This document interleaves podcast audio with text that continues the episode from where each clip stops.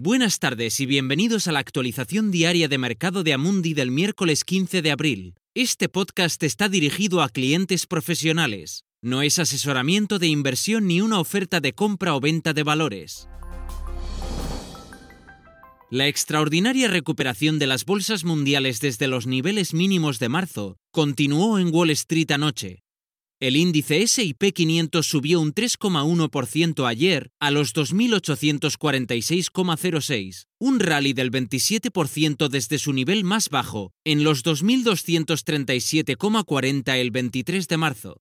Una vez más, las grandes acciones tecnológicas lideraron el camino, mientras el mercado parecía no encontrar problemas al revelar dos de los mayores bancos del país enormes provisiones para créditos morosos. Hoy, sin embargo, los mercados dan un paso atrás, con los mercados europeos y asiáticos, junto con los futuros americanos, alrededor de un 1,5% abajo en general. Las pérdidas en la renta variable china parecían más moderadas, al recortar el Banco Popular de China el tipo de la facilidad de préstamo a medio plazo para instituciones financieras en 20 puntos básicos hasta un mínimo histórico del 2,95%. El retroceso de hoy es posiblemente un reflejo de nuevos datos que muestran los terribles efectos económicos de los bloqueos en todo el mundo necesarios para frenar la pandemia de COVID-19. Tomando la perspectiva global en primer lugar el FMI señaló que espera que el PIB global se contraiga un 3%, lo que podría resultar la caída más pronunciada desde la Gran Depresión de 1929. La Agencia Internacional de la Energía no fue menos pesimista, pronosticando que la demanda de petróleo podría caer casi un 30% en abril y alrededor de un 9% más baja en el año. A pesar del pacto de reducción de la producción de la OPEP Plus firmado el fin de semana, los precios siguen bajando con el crudo Brent cayendo un 4% hasta los 28,40 dólares el barril. A nivel nacional, las ventas minoristas cayeron un 4% en Francia en el mes de marzo, mientras que el organismo de control presupuestario del Reino Unido pronosticó que el PIB del segundo trimestre podría caer hasta un 35%.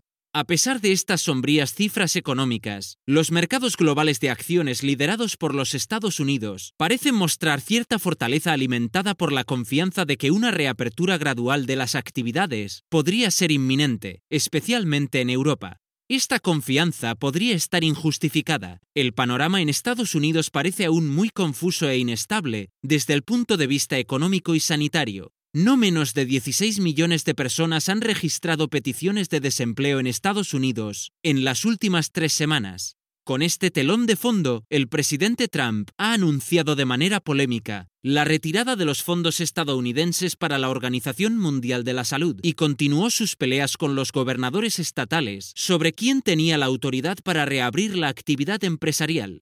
Gracias por escuchar la actualización diaria del mercado de Amundi. Volveremos mañana.